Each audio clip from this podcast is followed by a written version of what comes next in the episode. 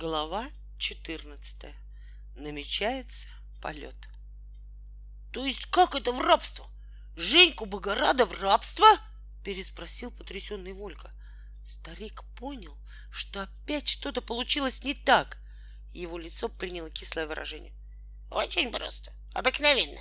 Как всегда продают в рабство. Пробормотал он, нервно потирая ладони и отводя в сторону глаза.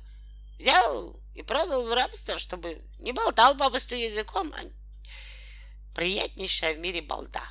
Старик был очень доволен, что ему удалось вовремя вернуть слово, которое он накануне услышал из уст Вольки.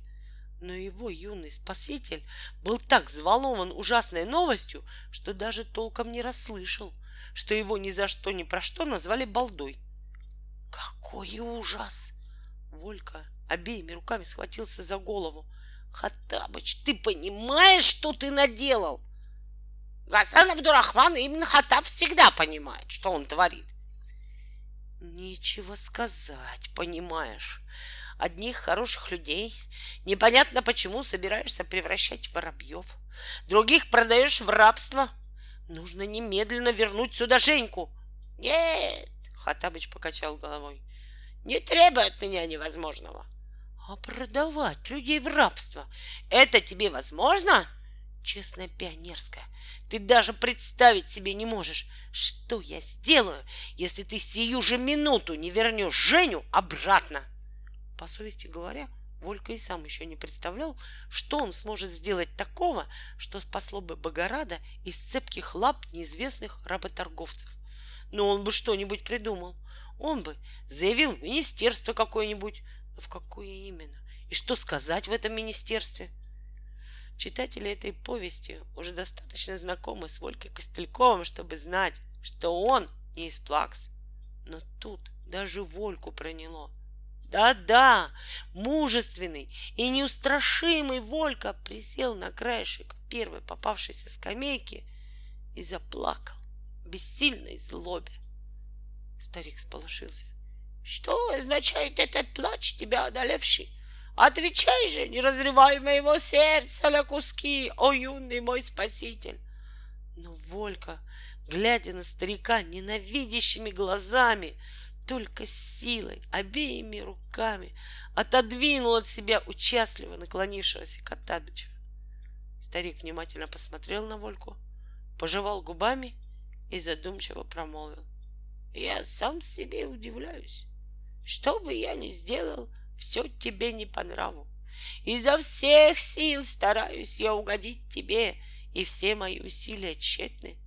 Могущественные владыки Востока и Запада не раз прибегали к моим чарам, и не было ни одного, кто не остался бы мне потом благодарен и не прославлял бы меня в словах своих и в помыслах. А теперь я пытаюсь понять и никак не пойму, в чем дело. Неужели в старости? Эх, старею я. Что ты, что ты, Хаттабыч? Ты еще очень молодо выглядишь, сказал сквозь слезы Волька. Действительно, для своих трех с лишним тысяч лет старик сохранился совсем неплохо. Ему нельзя было дать на вид больше ста, ну, ста десяти лет. Любой из наших читателей выглядел бы в его годы значительно старше. Ну уж ты скажешь, очень молодо. Самодовольно ухмыльнулся Хаттабыч и добавил. Эй, вернуть сию же минуту твоего друга Женю я не в силах. Волькино лицо окаменело от горя. Но, продолжал старик многозначительно, если его отсутствие так тебя огорчает, мы сможем за ним слетать. Слетать? В такую даль? На чем? То есть как это на чем? Не на птице же нам лететь, ехидно отвечал Хатабыч. Конечно, на ковре самолете, о превосходнейший в мире балда. На этот раз Волька был уже в состоянии заметить, что его назвали таким нелестным словом. Он полез в амбицию. Это кого ты назвал балдой? Конечно, тебя, Волька, Ибн Алеша, ибо ты не по годам мудр, произнес Хатабыч, очень довольный, что ему вторично удалось столь удачно вернуть в разговор новое слово. Олька собрался обидеться, но вовремя вспомнил, что обижаться ему в данном случае нужно только на самого себя. Он покраснел и, стараясь не смотреть в честные глаза старика, попросил никогда не называть его больше балдой, ибо он не заслуживает этого звания. Хвалю твою скромность, бесценный Волька имя Леша, с чувством огромного уважения промолвил Хатабыч. Когда можно вылететь? осведомился Волька, все еще не в силах преодолеть чувство неловкости. И старик ответил. Хоть сейчас. Тогда немедленно, в полет, сказал Волька, но тут же замялся. Только не знаю, как быть с родителями. Они будут волноваться, если я улечу, ничего им не сказав. А если скажу, то не пустят. Это не должно тебя беспокоить, отвечал старик.